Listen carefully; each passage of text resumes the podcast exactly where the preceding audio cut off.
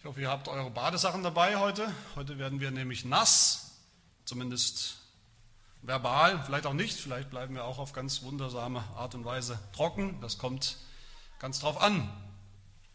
Auf jeden Fall geht es heute um das Wasser. Was wir gerade gelesen haben, diese Geschichte aus dem Alten Testament, die wahrscheinlich jeder kennt, der überhaupt irgendetwas kennt von der Bibel, aus der Bibel, diese Geschichte, wie Gott sein Volk, das Volk Israel, das Volk Gottes auf wunderbare Weise rettet durch das Rote Meer hindurch, damit sie endlich dem Pharao und seinem Heer entfliehen, entkommen. In zehn Plagen hat Gott den Pharao bekämpft, dem Pharao zugesetzt, hat ihn immer wieder verstockt, verhärtet, stur gestellt, sodass der Pharao die Israeliten nicht gehen lassen wollte. Selbst jetzt sehen wir noch, selbst in, diesem, in dieser Geschichte sehen wir noch, wie der Pharao sich selbst verhärtet und wie Gott ihn verhärtet und verstockt. Nur noch mehr. Warum? Damit Gott sich an ihm verherrlicht, haben wir gelesen. Damit die Erlösung, um die es geht, hier nur noch umso größer wird. Und damit auf der anderen Seite das Gericht über den Pharao nur noch umso schrecklicher und katastrophaler wird. Obwohl diese Plagen schon allesamt eigentlich Wunder waren, diese Plagen waren schon ein, ein grandioser Beweis für die Macht, für die Allmacht Gottes, des einen wahren Gottes, des einzigen Gottes, den es gibt. Das ist die Botschaft dieser Plagen gewesen, das haben wir gesehen. Im Vergleich mit dem, was wir heute hören, was jetzt kommt, war all das eigentlich noch gar nichts. Gott führt sein Volk jetzt endlich heraus aus Ägypten nach 400 oder 430 Jahren der Unterdrückung und der, der Unfreiheit, der Sklaverei durch den bösen Pharao. Und Gott nimmt sein Volk, er befreit sein Volk und er manövriert sein Volk hinein in eine äh, ausweglose, in eine unmögliche Situation. Oder besser könnte man sagen, er zeigt seinen Leuten, seinem Volk ihre unmögliche Situation, ihre ausweglose Situation. Er führt sie weg aus Ägypten, er führt sie diesen Umweg durch die Wüste und er führt sein Volk hin bis zum Meer, bis zur Küste mit dem Rücken zur Wand. Hinter ihnen ist die, die Armee, die, die mächtige Armee des Pharaos, die, die lechzt nach, nach Mord und Totschlag, nach, nach Rache. Und vor ihnen ist das Meer, das Meer, auf das sie nicht eingestellt sind, auf das Meer, durch das kein Hindurchkommen ist. Das ist zwar eine dramatische Geschichte, aber es geht nicht nur um das Drama hier, es geht nicht darum, dass Gott ein, ein, ein Theater hier spielt. Mose, der diese Geschichte geschrieben hat, für die Nachzeit sozusagen, der will, dass wir kapieren, diese Situation des Volkes Gottes hier, das ist die Situation, in der sich alle Menschen befinden. Die Situation, die einzige Situation, in der Gott überhaupt einen Menschen rettet, retten will, befreien will. Jeder Mensch, der seine Lage seine eigene Lage erkennt, der sich bewusst wird, plötzlich vielleicht, dass er ein Sünder ist, dass er gefangen ist in seiner eigenen Sünde, dass er ein Knecht, ein Sklave der Sünde ist und der diesem, diesem Dilemma ent, entkommen will, entfliehen will, der wird verfolgt von seinem, von einem unerbittlichen Feind von dem Gegenspieler Gottes, dem Feind Gottes, in der Form des Pharaos beschrieben. Der verfolgt uns. Aber je weiter wir fliehen vor diesem Teufel, diesem Pharao, desto näher kommen wir der Flut, kommen wir dem Meer, dieser Todesflut des Meeres, das sich, das sich aufbaut vor uns wie eine Mauer, bis wir davor stehen und erkennen, es gibt keinen Ausweg. Hinter uns der Teufel, vor uns das tödliche Meer, es gibt keinen Ausweg für uns. Es sei denn, Gott greift ein und Gott tut etwas, Gott macht etwas mit diesem Meer, Gott verwandelt dieses Wasser, das uns eigentlich bedroht, in ein friedliches Wasser, in ein Wasser, das uns zum Ausweg wird, das uns einen Ausweg, einen Weg der Rettung eröffnet. Und so kommt es auch. Ein und dasselbe Wasser in dieser Geschichte, das Wasser des Roten Meeres, dieselbe Wassermasse, das sehen wir in der Geschichte, wird den einen zum Verhängnis, zum Tod, zum nassen Grab, indem sie ertrinken und den anderen zu einem Ausweg, zu einem Weg der, der Erlösung, der Befreiung. Das wollen wir uns anschauen. So sehen wir in diesem, in diesem Bild von unserer Erlösung, in diesem Exodus, in dieser Geschichte aller Geschichten, sehen wir erstens das Wasser des Gerichts, dann zweitens das Wasser der Erlösung und drittens unsere Pilgerschaft auf dem Trockenen.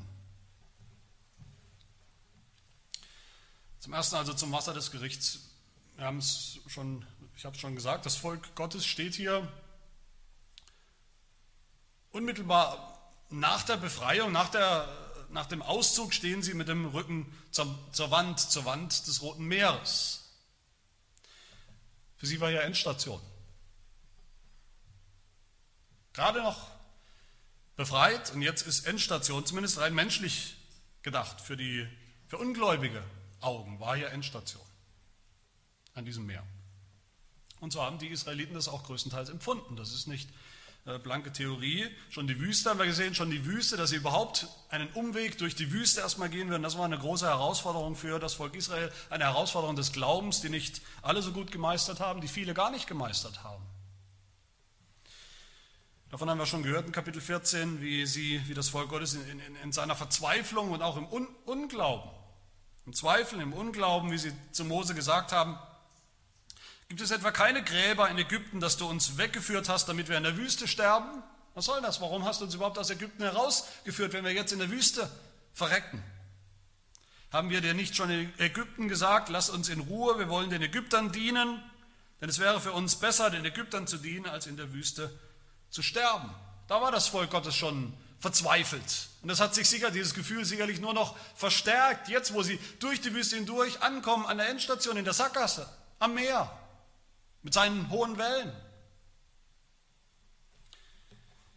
Ohne Schiffe, ohne, ohne Ausweg. Und hinter ihnen, wie gesagt, die Armee des Pharaos auf ihren Fersen. Das, das Wasser war für sie nur, zunächst nur Bedrohung. Und noch viel schlimmer natürlich für die Ägypter. Wir sehen hier, wie die Ägypter, wie der, wie der Pharao und seine Armee ausgerechnet, die Ägypter, diese alte Seefahrernation, ironischerweise diese, diese Nation wie, sie, wie für sie ausgerechnet dieses Meer zum Grab wird, zum, zum Gericht, wie, wie es eigentlich zum Untergang führt dieser ganzen Nation, dieser ganzen Hochkultur. Dabei sollten sie eigentlich wissen, sie sollten wissen und wir sollten das auch wissen, dass Wasser immer schon, immer auch gefährlich ist, dass Wasser immer schon auch die Funktion von Tod und von Gericht hat und haben kann. Das sehen wir in der Bibel von Anfang an. Das sehen wir schon auf den ersten, in den ersten Zeilen der Heiligen Schrift, in der Schöpfungsgeschichte. Da war dieses Meer, diese Urflut, in der es kein Leben gab, in der niemand leben konnte oder überleben konnte. Da war das Tohu Wabohu und die Finsternis war über der Tiefe, über der Tiefe des, des Meeres, Genesis 1, Vers 2. Und dieses Meer war eben nicht fruchtbar, sondern war ein nasses Grab. Und wir sehen im Schöpfungsbericht, wenn Gott nicht eingreift durch sein allmächtiges Wort, wenn er nicht das Wasser in Schach hält, in Formen bringt, in Formen zwängt, dass es nicht mehr alles unter sich begräbt, wenn Gott nicht den Wasser an eine Grenze setzt, wie es in Psalm 104 heißt, dann gibt es kein Leben, dann kann kein Leben entstehen, dann gibt es nur Tod. Und es ist ganz klar, wenn man diesen Schöpfungsbericht liest, dass die Finsternis und die Wassermassen, die wir da sehen, dass all diese Bedrohungen für den Menschen, diese düsteren Bilder, dass das Bilder des Gerichts, Ankündigungen des Gerichts sind. So haben die Juden zur Zeit Mose das sicherlich verstanden. Die wüste Erde, die Finsternis über der Erde, die Bedrohung durch die Wasserflut, das sind Bilder des Todes, Bilder des Gerichts. Und was wir in der, in der Schöpfungs- Geschichte nur vielleicht nur angedeutet finden. Ich denke, es ist sehr deutlich, aber das sehen wir noch mal deutlicher in der Geschichte von der Sintflut. Das Meer als Gericht über eine sündhafte Welt. Genesis 6. Und Gott sah die Erde an und siehe, sie war verderbt durch die Sünde. Denn alles Fleisch hatte seinen Weg verderbt auf der Erde. Da sprach Gott zu Noah, das Ende alles Fleisches ist bei mir beschlossen, denn die Erde ist durch sie mit Frevel erfüllt. Und siehe, ich will sie samt der Erde vertilgen. Mache dir eine Arche. Denn siehe, ich will die Wasserflut über die Erde bringen, um alles Fleisch, das Lebensodem in sich hat, zu vertilgen unter dem ganzen Himmel. Alles, was auf der Erde ist, soll umkommen. In der Sintflut sehen wir das ohne jeden Zweifel. Da richtet Gott, Gott richtet die sündhafte Welt, er richtet die erste Schöpfung, die alte Schöpfung, die in Sünde gefallen ist, schon längst, er richtet sie und fängt noch einmal neu an. Er fängt noch mal neu an mit einer neuen Schöpfung. Und so ist das Meer ein Symbol des Gerichts über die Sünde, über Sünder, durch die ganze Bibel hindurch. Immer wieder sehen wir diese Symbolik des Meeres bis hin zum, zum Buch der Offenbarung, das letzte Buch der Bibel. Die Offenbarung, in der Offenbarung ist äh, mehrfach die Rede vom Meer, nämlich von dem Meer, in das Gott seine Feinde stoßen wird, versenken wird, töten wird, im Gericht. Offenbarung 18, 21. Und ein starker Engel hob einen Stein auf wie ein großer Mühlstein und warf ihn ins Meer und sprach, so wird Babylon, die große Stadt, mit Wucht hingeschleudert und nicht mehr gefunden werden. Und wir wissen, dass es in der Offenbarung nur eine große Stadt gibt, mit unterschiedlichen Namen, nur eine Stadt, der Gottlosigkeit und der Sünde und des Unglaubens. Babylon, die aber auch heißt Sodom, die aber auch heißt wie Ägypten.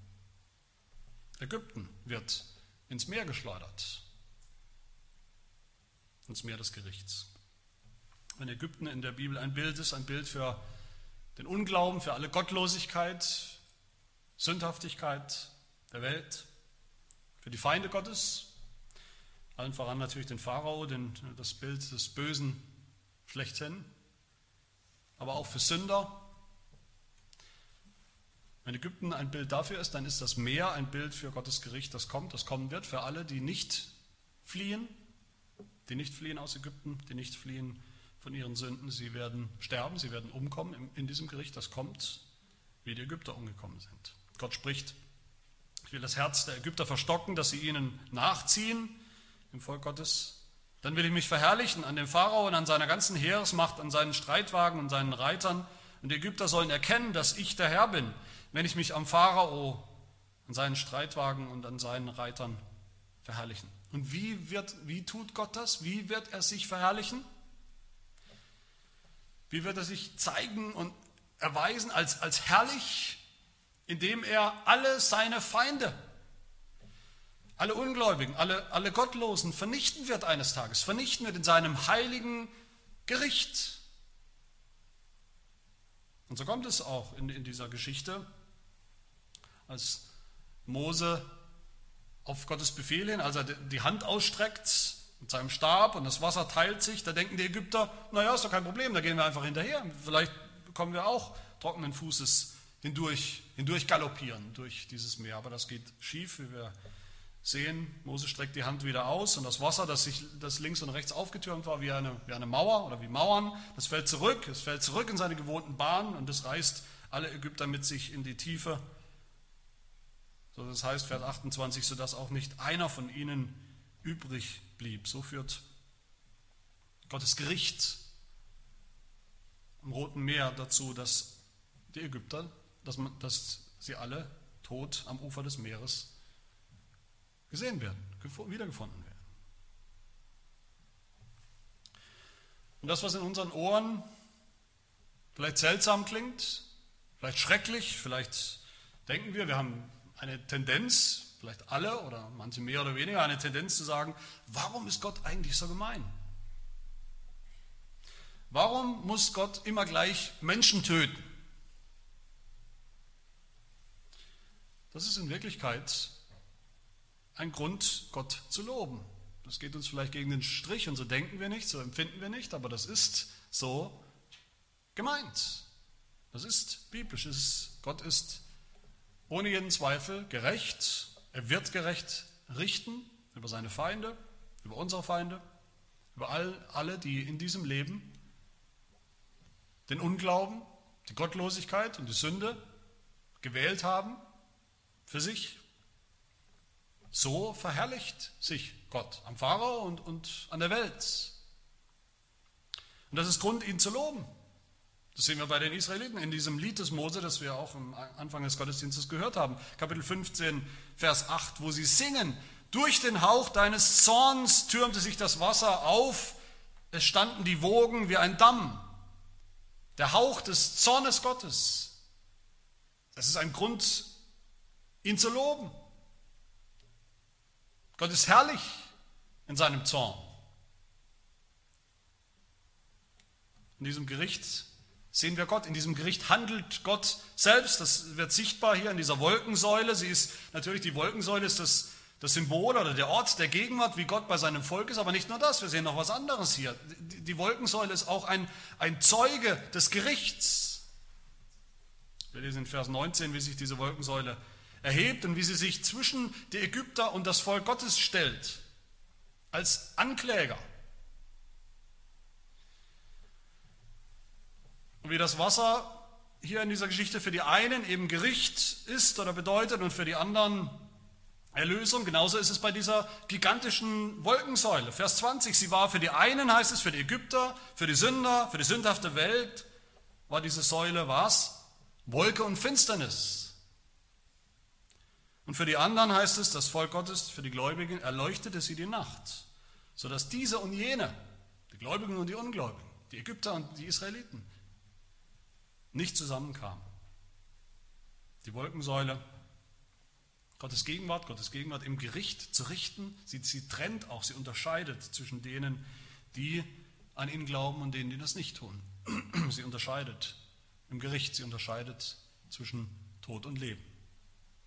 Und genauso die Feuersäule. Die Feuersäule auch, Vers 24. Es geschah, als die Morgenwache kam, da schaute der Herr, der Herr selbst, aus der Feuersäule und der Wolke auf das Heer der Ägypter und verwirrte das Heer der Ägypter. Das ist das Gericht, das er bringt. Das kommt mitten aus dieser Feuersäule heraus. Ein und dasselbe Wasser, das hier ein Bild des Gerichts ist, des Gerichts über Sünder, über die Welt, ist dann aber auch für uns ein Bild der Erlösung. Das ist mein zweiter Punkt, ein Bild der Erlösung, das Wasser der Erlösung für das Volk Israel hier, das mit dem Rücken zur Wand steht, war das Meer, wie, schon, wie, wie gesagt, zunächst auch mal eine Bedrohung. Deshalb haben sie auch zum Herrn geschrien, zum Herrn gerufen in ihrer Verzweiflung. Aber Gott sagt zu Mose, was schreist du zu mir? Sage den Kindern Israels, dass sie aufbrechen sollen. Du aber hebe deinen Stab auf und strecke deine Hand über das Meer und zerteile es, damit die Kinder Israels mitten durch das Meer auf dem Trockenen gehen können. Und Mose hat das genauso gemacht. Mose war gehorsam, Mose hat geglaubt, vertraut, dass das alles funktioniert. Und dann Vers 21, als nun Mose seine Hand über das Meer ausstreckte, da trieb der Herr das Meer die ganze Nacht durch einen, trocken, durch einen starken Ostwind weg und er machte das Meer zu trockenem Land und die Wasser teilten sich. Wie ist das möglich? Wie ist das physikalisch möglich? Oder ist das überhaupt physikalisch möglich? Es gibt die verschiedensten Theorien, was da angeblich passiert sein soll in diesem, in diesem Moment. Manche reden ganz unverschämt, ganz ohne sich was dabei zu denken. Selbst manche Bibelkommentare reden von einer unsichtbaren Untiefe im Meer, das also sozusagen Land war, so knapp 15, 20 Zentimeter unter der Wasseroberfläche. Das Meer sah aus, als wäre es sehr tief gewesen, aber in Wirklichkeit ist da eine Landbrücke, die glücklicherweise die Israeliten kannten, aber eben nicht die Ägypter. Und der starke Wind, der hatte dann eigentlich nicht sehr viel zu tun, der hat nur so ein bisschen Wasser weggeblasen, damit eben diese Landbrücke, diese Untiefe zum Vorschein kam. Und die Ägypter waren vielleicht zu blöd, sie haben diese Untiefe eben nicht gesehen, haben sie vielleicht verfehlt oder vielleicht hat der Wind eben aufgehört zu blasen rechtzeitig. Andere sagen, es ist eine ganz andere Theorie, die sagen, wörtlich steht ja überhaupt nicht das Rote Meer, von dem wir reden, das große Meer, ein richtiges, ein echtes Meer, mit richtigem Wellengang und mit richtigen Tiefen. Das Rote Meer ist irgendwie, glaube ich, 500 oder 600 Meter tief an manchen Stellen. Wörtlich steht hier das Schilfmeer. So haben es auch manche oder viele Bibelübersetzungen haben das hier. Das bedeutet, das muss irgendein anderes Gewässer gewesen sein. Das Volk Gottes ist gar nicht durch das tiefe, echte Rote Meer gezogen, sondern in Wirklichkeit durch einen Tümpel, durch einen Tümpel, der eben von Schilf bewachsen war. Wir wissen ja alle, Schilf wächst halt nur in untiefen Wasser, in Tümpeln. Das Problem bei all diesen Theorien, das könnt ihr euch wahrscheinlich schon denken, ist, dass man wieder mal eine, eine, natürliche Erklärung finden will, eine natürliche, einleuchtende Erklärung finden will für irgendwas, was die Bibel selbst ganz eindeutig als ein übernatürliches Phänomen beschreibt. Man will eine natürliche Erklärung finden für das, was die Bibel ganz eindeutig als ein Wunder beschreibt, das nicht einfach mal so oder ständig passiert. Dazu fällt mir die Geschichte ein von einer, einer kleinen Gemeinde in den USA, die einen liberalen Pastor, einen äußerst liberalen Pastor hatte, der eben selber nicht so richtig an, an, an Wunder geglaubt hat, dass es heute noch oder dass es überhaupt mal Wunder gab, der für alles auch eine natürliche Erklärung finden wollte.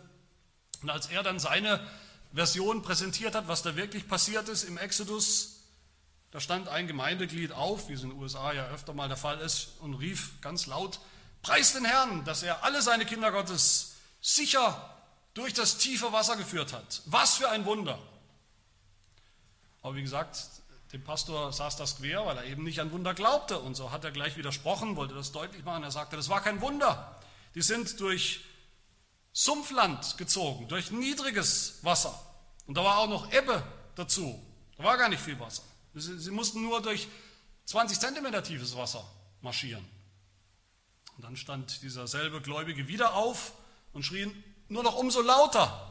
Preist den Herrn, dass er die Armee, die ganze Armee der Ägypter in 20 Zentimeter tiefem Wasser ertränkt hat, mitsamt ihren Wagen und Rossen und Reitern. Was für ein Wunder. Es geht um ein Wunder hier. Da kommen wir nicht drüber weg.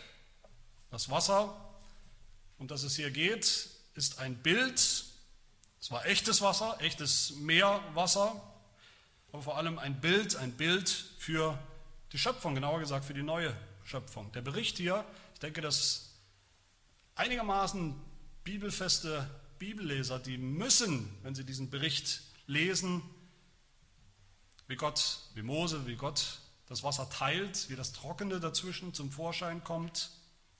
Woran müssen wir denken? Das ist auch wieder eine Parallele zum Schöpfungsbericht, wo Gott was getan hat, wo Gott nämlich auch das Wasser geteilt hat. Genesis 1, Vers 6. Gott sprach, es werde eine Ausdehnung inmitten der Wasser, die bilde eine Scheidung zwischen den Wassern. Und Gott machte die Ausdehnung und schied das Wasser unter der Ausdehnung von dem Wasser über der Ausdehnung. Und es geschah so. Und Gott sprach, es sammle sich das Wasser unter dem Himmel an einen Ort, damit man das Trockene sehe. Und es geschah so. Und Gott nannte das Trockene Erde. Aber die Sammlung der Wasser nannte er Meer. Und Gott sah, dass es gut war. Erst dieses Trockene, das Gott wunderbar, es gibt keine andere Erklärung im Schöpfungsbericht, dass Gott durch, seine, durch sein Allmachtswort wunderbar hervorgebracht hat. Dieses Trockene, das Land, Erst das hat einen, einen Lebensraum geschaffen, einen Lebensraum erzeugt für den Menschen, wo der Mensch leben konnte, als sein Ebenbild, wo er seinen Aufgaben nachkommen konnte, als sein Geschöpf.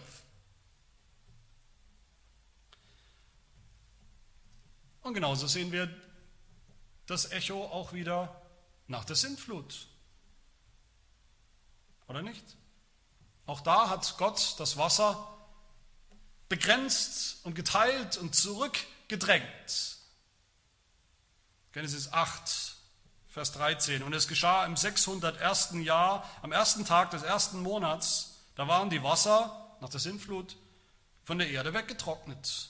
Und Noah entfernte das Dach von der Arche und schaute und siehe, die Fläche des Erdbodens war trocken. Trocken für ihn, trocken für Noah und die Gläubigen und seine Familie, trocken für sie, aus der Arche auszusteigen und zu leben in dieser neuen Schöpfung. Die alte Schöpfung ist gefallen, war gefallen in Sünde, in ihr herrscht oder herrschte der Teufel. Aber Gott fängt nochmal neu an mit Noah, mit den Gläubigen, mit den Gerechten, mit seinem Volk. Diese neue Erde, dieses neue Leben, das eröffnet sich nur den Gläubigen, den Erlösten. Der Prophet Jesaja, der verbindet diese Bilder, dieses Bild vom Trockenlegen der Erde, dass, dass Gott selber die Erde trockenlegt. Das ist ein Bild ist für die Neuschöpfung, für die Neuschöpfung Jesaja 51 in einem Lob, in einem Lob auf Gott, der das getan hat, der dieses Wunder getan hat. Jesaja 51 ab Vers 19. Da lesen wir, bist du nicht der, welcher Rahab zerschmettert und den Drachen durchbohrt hat? Der Drache, wer ist der Drache? Das ist der Pharao, der Teufel.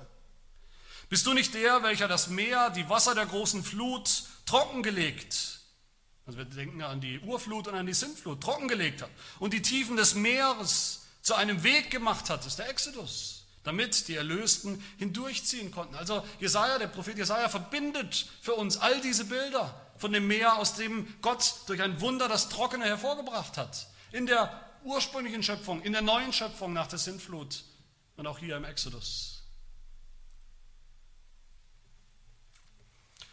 Wer das, was hier passiert ist, am Roten Meer, wer das nicht annehmen kann, wer dieses Wunder nicht annehmen kann, wer da ein, ein, ein intellektuelles Problem, ein geistliches Problem damit hat, der kann auch das Wunder der Schöpfung schon nicht annehmen. Der kann aber auch dann natürlich das Wunder der neuen Schöpfung nicht annehmen, dass Gott tut, dass sich überhaupt nur denen eröffnet, die glauben.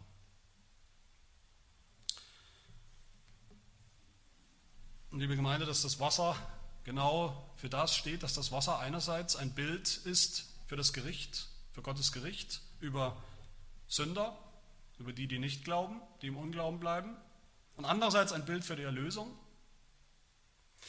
Wo sehen wir das am allerdeutlichsten? In der Taufe. Wir haben oft ein sehr emotionales Bild, vielleicht ein rührseliges Bild von der Taufe. Ach ja, süß, dieses kleine Baby wird jetzt getauft und dann gibt es nachher schön Kaffee und Kuchen. Das ist, ein, ist ja auch alles schön und alles richtig, aber die Taufe ist genau das. Die Taufe ist auch ein Bild für das Gericht Gottes, für Tod und auch für Erlösung. Die Taufe ist ein, ein, ein Bild für die Realität von Fluch, aber auch von Segen. Beides im selben Wasser. Segen für alle, die glauben, aber auch Bedrohung, Fluch, Untergang für die, die nicht glauben. Das gilt übrigens auch für die, die getauft sind. Die, die getauft sind, aber nicht glauben in ihrem Herzen. Die Verheißung Gottes, das Versprechen des ewigen Lebens, des neuen Lebens in Jesus Christus nicht annehmen mit Glauben. So spricht der Apostel Petrus von der Taufe im ersten Petrusbrief Kapitel 3. Und auch er verbindet diese Gedanken. Er, er, sagt, die erste Taufe überhaupt, die ist nicht irgendwann im Neuen Testament passiert mit Jesus Christus. Die erste Taufe überhaupt, das war die Sintflut. Als sich die, die, die Schleusen der Erde geöffnet haben, Gott dieses Meer gebracht hat zum Gericht. Petrus redet von denen, 1. Petrus 3, Vers 20, die vor Zeiten, also früher, sich weigerten zu glauben, als Gottes Langmut einstmals zuwartete in den Tagen Noahs während die Arche zugerichtet wurde, in der wenige, nämlich acht Seelen, hindurchgerettet wurden durch das Wasser, welches jetzt auch uns in einem bildlichen Sinn rettet in der Taufe. Gerettet durch das Wasser der Taufe. Die, die geglaubt haben, die wurden gerettet. Noah und seine Familie, die wurden getauft in der Sintflut durch echtes Wasser. Und die, die nicht geglaubt haben, damals, zur Zeit Noahs, die sich lächerlich gemacht haben über, über Noah, weil der die Arche gebaut hat, Jahr um Jahr sich vorbereitet hat, diese Arche gebaut hat und immer wieder gesagt hat, das Gericht kommt. Und sie haben gesagt, wo kommt das Gericht? Da kommt kein Gericht. Was mit denen passiert? Sie wurden auch getauft, sagt Petrus. Und was heißt das? Sie sind abgesoffen, sie sind ertrunken im Gericht, in den Wassern des Gerichts. Und das ist eine Taufe. Und genauso auch der Apostel Paulus. Auch er spricht über die Taufe. Im 1. Korintherbrief, Kapitel 10. Da sagt er, wenn die Sintflut die erste Taufe war, dann war der Exodus, den wir hier lesen, die zweite Taufe in der Bibel. Der Auszug aus Ägypten durch die Fluten des Meeres, des Roten Meeres. Er schreibt, 1. Korinther 10, Ich will aber nicht, meine Brüder, das schreibt er an Christen, dass ihr außer Acht lasst, dass unsere Väter alle unter der Wolke gewesen und alle durch das Meer hindurchgegangen sind. Sie wurden auch alle auf Mose getauft in der Wolke und im Meer. Die Israeliten wurden getauft in diesem Wasser, in diesem Moment, wo sie ins Wasser gestiegen sind, ins Wasser des Roten Meers. Übrigens inklusive ihrer Kinder. Die Kinder mussten nicht vorne warten, bis sie sich selber entscheiden konnten, ob sie möglicherweise mitgehen wollen oder nicht. Und was ist mit den Ungläubigen passiert, den ungläubigen Ägyptern? Auch sie wurden getauft. Und was bedeutet das? Sie sind abgesoffen. Sie wurden von Gott ertränkt im Roten Meer. Das heißt, die Bibel selbst verbindet die Taufe, die christliche Taufe mit der Sintflut des Gerichts und mit der Flut des Roten Meeres. Taufe ist auch ein Zeichen des Gerichts über alle, die nicht glauben, über alle Gottlosigkeit, aber eben auch für uns, Gott sei Dank, ein Zeichen der Erlösung. All die, die glauben an das, was Gott uns verspricht in der Taufe, versprochen hat, nämlich das neue Leben. Die sehen, wie sich vor ihnen oder hinter ihnen, je nachdem, wie rum man steht, die Wand des Meeres, diese Mauer des Meeres eröffnet, wie sie aufgeht, wie, wie trockenes Land entsteht, wie das Wasser links und rechts von, von ihnen oder von uns aufgetürmt wird zu diesen Mauern und wie, einen Weg, wie ein Weg entsteht, wie wir trockenen Fußes mitten hindurchgehen können durch das Gericht Gottes, das wir eigentlich auch verdient haben, wenn wir ehrlich sind als Sünder. Und wie wir hindurchgehen können, wie wir hindurch wandern, hindurch pilgern können, durch das Meer hindurch bis ins verheißene Land. Und das ist mein letzter Gedanke der, der Pilgerschaft, der Wanderung, der Pilgerschaft auf dem Trockenen, den wir hier sehen in dieser Geschichte. Die Teilung, diese Spaltung, diese Teilung des Meeres, des Roten Meeres, das ist ein Bild, natürlich ein Bild der Erlösung für uns, für das Volk Gottes, für alle, die glauben, die was glauben. Was müssen wir glauben? Wir müssen an Jesus Christus glauben. Das ist der Inhalt und die Botschaft dieser Geschichte. Wir müssen glauben, dass der Exodus ein Bild ist für die Erlösung, die Jesus Christus vollbracht hat. Wir müssen glauben, dass er, dass Jesus derjenige ist, der in der Wolkensäule, in der Feuersäule gegenwärtig war, bei seinem Volk, mitten unter ihnen, der, der aber auch gegenwärtig war in dieser Säule, um zu richten über die Gottlosen. Wir müssen glauben, dass Jesus Christus für uns in das Grab gestiegen ist, in das Grab des Meeres, der Fluten des Gerichts, dass er begraben wurde in diesen Fluten. In seiner Beschneidung, wie es heißt im Neuen Testament, als er abgeschnitten wurde, abgeschnitten von den, von, von den Lebendigen am Kreuz. Da hat er uns den Weg geebnet durch das Meer, durch das Meer des Gerichts. Da hat er uns, die wir tot waren, die wir auch den Tod verdient haben, nicht weniger als die Ägypter, hat er uns das neue Leben geschenkt. Kreuz, das Kreuz ist der Ort, wo beides geschehen ist. Gericht und Erlösung. Am Kreuz. Am Kreuz hat Jesus den Pharao und die Ägypter, den Teufel und alle seine Horden alle bösen Herrschaften und Gewalten hat er entwaffnet, schreibt Paulus in Kolosser 2, hat sie alle öffentlich an den Pranger gestellt, hat über sie triumphiert und gesiegt über alle Feinde Gottes am Kreuz.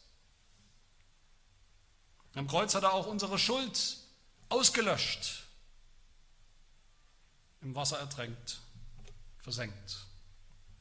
Das Kreuz ist der Grund dafür, dass es nicht nur die Flut des Gerichts gibt über alle Menschen, auch über uns, sondern dass es jetzt eben auch trockenes Land gibt, auf dem wir, auf dem die Gläubigen leben dürfen und wandeln dürfen. Das Kreuz ist die Arche Noahs, durch die oder in der die gerettet werden, die glauben. Und all das eröffnet sich uns nur, wenn wir glauben. Sonst macht das keinen Sinn für uns. So heißt es im Hebräerbrief Kapitel 11, Vers 29, durch Glauben gingen sie, das Volk Gottes, durch Glauben gingen sie durch das Rote Meer wie durch das Trockene, während die Ägypter ertranken, als sie das versuchten, weil sie keinen Glauben hatten. Da war nicht einfach das trockene, der trockene Weg durch das Meer und jeder konnte da gehen. Man konnte nur durch Glauben da durchgehen. Für den, der glaubt, ist all das nicht ein Zeichen des Gerichts, sondern der Erlösung und auch der Weg in das verheißene Land. Das ist der wichtige, wichtige Gedanke hier zum, zum Schluss. Gott hat nicht einfach das Wasser geteilt, damit wir, damit sein Volk vielleicht ein paar Schritte, vielleicht so drei vorsichtige Schritte reingeht in diese, in, auf diesem Weg zwischen den Mauern des Wassers und dann stehen bleibt und, und guckt, was passiert. All das ist nur der Anfang. Deshalb sagt Gott auch hier in Vers 15 mit, mit Nachdruck, man könnte fast sagen mit, mit Ungeduld oder, oder mit Zorn zu Mose und zu dem Volk, zu seinem Volk. Was schreist du zu mir? Was ruft er die ganze Zeit? Sage den Kindern Israels, dass sie aufbrechen sollen. Jetzt ist der Moment gekommen, wo sie aufbrechen und losgehen im Glauben durch dieses Trockene. Das Wörtchen aufbrechen ist das Wort für wandern. Wandern als Pilger, als Pilger, die immer unterwegs sind hier in diesem Leben und doch niemals zu Hause.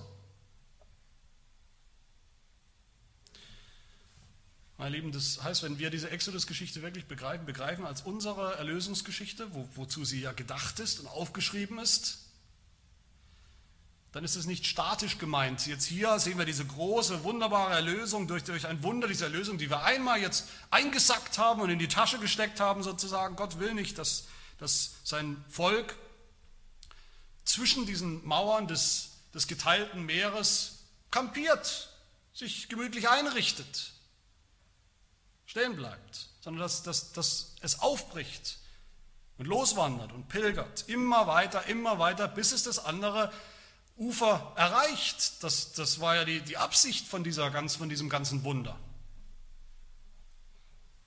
Dass sein Volk das verheißene Land erreicht eines Tages.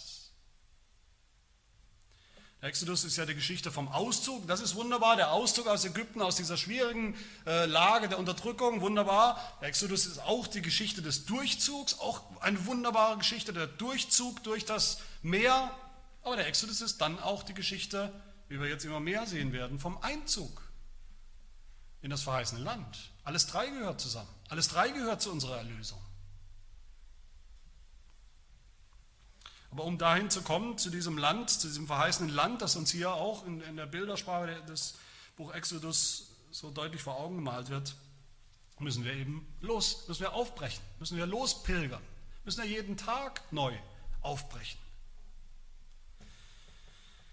Und auch dafür, denke ich, ist die, die Taufe uns so ein, ein, ein hilfreiches, ein plastisches und greifbares Zeichen, an das wir uns jeden Tag erinnern sollten. Jeden Tag haben wir unser Leben zu leben als Pilger in dieser Welt und jeden Tag sollten wir uns erinnern als, äh, an dieses Zeichen der Taufe, das uns dafür gegeben ist. In der Taufe mit Wasser hat Gott für uns sichtbar, deutlich das Wasser geteilt, das Wasser des Gerichts. Aber doch steht dieses Wasser noch da, links und rechts, in hohen Mauern. Links und rechts sind wir noch bedroht von den Verlockungen der Sünde, eines sündhaften Lebens, von den Versuchungen der Welt, dem Teufel. Wenn wir nach hinten schauen, sind wir bedroht von den Verlockungen Ägyptens nach Ägypten wieder zurückzukehren, wie das das Volk Gottes ja auch vorgeschlagen hat, als eine ganz nette Alternative. Zurückzuwollen in das alte Leben, was wir alle manchmal denken. Na, wenn ich bloß kein Christ wäre, hätte ich es ja viel einfacher, dann könnte ich dies und jenes und dieses und jenes. Das ist der Blick zurück. Ein teuflischer Blick. Links und rechts und hinten. Als Getaufte sollen wir was tun? Wir sollen aufbrechen nach vorne. All das hinter uns lassen und neben uns lassen. Als Getaufte sollen wir leben wie Mose. Wir erinnern uns, hoffentlich, ihr erinnert euch hoffentlich, was sein Name bedeutet. Was bedeutet der Name Mose? Mose bedeutet aus dem Wasser gezogen. Das ist unsere Identität als Volk Gottes, als Christen. Wir sind aus dem Wasser gezogen, aus dem Wasser des Gerichts. Gott sei Dank. Im Exodus. Und deshalb sollen wir auch aufpassen, dass wir nicht jetzt wieder nass werden. Dass wir uns nicht nass machen, indem wir leben wie vorher, indem wir leben wie die Ägypter, indem wir leben wie die Welt, leben wie alle anderen, wie die Ungläubigen, wie die Sünder, die die Gott nicht kennen, sondern indem wir leben, indem wir unterwegs sind als Pilger. Nicht einfach so, das vergessen wir manchmal oder auch oft als Christen. Manchmal im Alltag denken wir als Christen, ja, wir sind Wanderer, wir sind Pilger in dieser Welt, aber wir denken, es ist irgendwie eine endlose Wanderung. Es ist eine Wanderung ohne Ziel. Wir wandern und wir wandern und wir wandern und irgendwo geht es nicht weiter. Aber das ist nicht so. Wir pilgern hin zu einem Ziel, zu einem klaren Ziel. Das Ziel der Gemeinschaft mit Gott im Himmel in alle Ewigkeit. Das Ziel der Gemeinschaft auch mit seinem Volk. Das Ziel heißt Kanaan, das ist das Land, das Gott uns versprochen hat, das viele Namen hat. Das heißt auch die neue Schöpfung, der neue Himmel und die neue Erde. Zu diesem Leben als Pilger in dieser Welt, in dieser Zeit sind wir berufen. Und das ist ein Leben auch, in dem Gott uns begleitet, so wie das Volk Gottes damals in der Wolkensäule, in der Wolkensäule begleitet Gott uns, ist Gott mit uns durch seinen Geist, durch den Heiligen Geist. Begleitet uns, beschützt uns vor allen Angriffen, führt uns, dass wir Tag und Nacht wandeln können auf diesem Weg, den er uns eröffnet hat. Nicht einen Moment sind wir auf uns selbst geworfen. Und das sollen wir wissen, wir dürfen gewiss sein, der, der keine Mühe gescheut hat, uns so zu erlösen, der das Meer für uns geteilt hat, der das Gericht für uns geteilt oder abgewendet hat, durch seinen Sohn, der untergehen musste für uns, dass der uns jetzt nicht unterwegs irgendwo allein lässt und sagt, jetzt macht mal selber, guckt mal selber, wo er ankommt oder wo es hingeht. Er wird uns zum Ziel führen in, in die Heimat, die neue Schöpfung. Und diese neue Schöpfung zeichnet sich aus, wodurch? Also eine Schöpfung, in der es eines Tages kein Meer mehr geben wird. Überhaupt kein Meer mehr. Überhaupt kein Gericht mehr. Offenbarung 21. Ich sah einen neuen Himmel und eine neue Erde, denn der erste Himmel und die erste Erde waren vergangen und das Meer gibt es nicht mehr. Und das ist gute Nachricht. Das ist die gute Nachricht des Evangeliums, die Nachricht des Exodus. Es gibt kein Gericht mehr für alle, die glauben. Ich hoffe, wir sind nicht allzu sehr nass geworden, aber haben hoffentlich die, die Bedeutung, die wichtige Bedeutung des Meeres und des Wassers gesehen. Das Wasser, aus, das Wasser des Gerichts, aus dem wir gezogen wurden. Im Glauben an unseren Herrn Jesus Christus. Um jetzt trockenen Fußes gehen zu können wandern zu können, laufen zu können durch diese Welt hindurch, hin zu unserem großen und endgültigen und wunderbaren geistlichen Ziel. Amen. Wir beten. Herr unser Gott, wir danken dir für diesen wunderbaren Beweis deiner Macht, dieser Geschichte, die hier wirklich passiert ist. Deine Macht, wie du den Pharao und seine Heerscharen ertränkt hast wie du mit ihm alle bösen Mächte, die uns bedrohen, ja selbst den Satan selbst besiegt hast, überwunden hast. Wir danken dir, Herr, für den wunderbaren Erweis deiner Liebe zu uns, zu deinem Volk, das du auserwählt hast, dass du uns einen Weg eröffnet hast, gebahnt hast, auf dem Trockenen, durch das Gericht hindurch, durch deinen Sohn Jesus Christus. Und danken dir, dass wir in ihm ausziehen können aus der Sklaverei, der Sünde, die uns noch immer festhalten will und wieder einfangen will. Und danken dir, dass wir eines Tages einziehen werden in das verheißene, gelobte Land bei dir. Und so bitten wir dich, dass du uns hilfst in der Zwischenzeit, dass wir auch aufbrechen, dass wir mutig und treu wandern, dass wir pilgern hin zu unserem Ziel, dass wir immer vor Augen haben, dass du uns versprochen hast, dass wir diesen Weg gehen ohne den Ballast und die, das Gewicht der Sünde. Das bitten wir in Jesu Namen.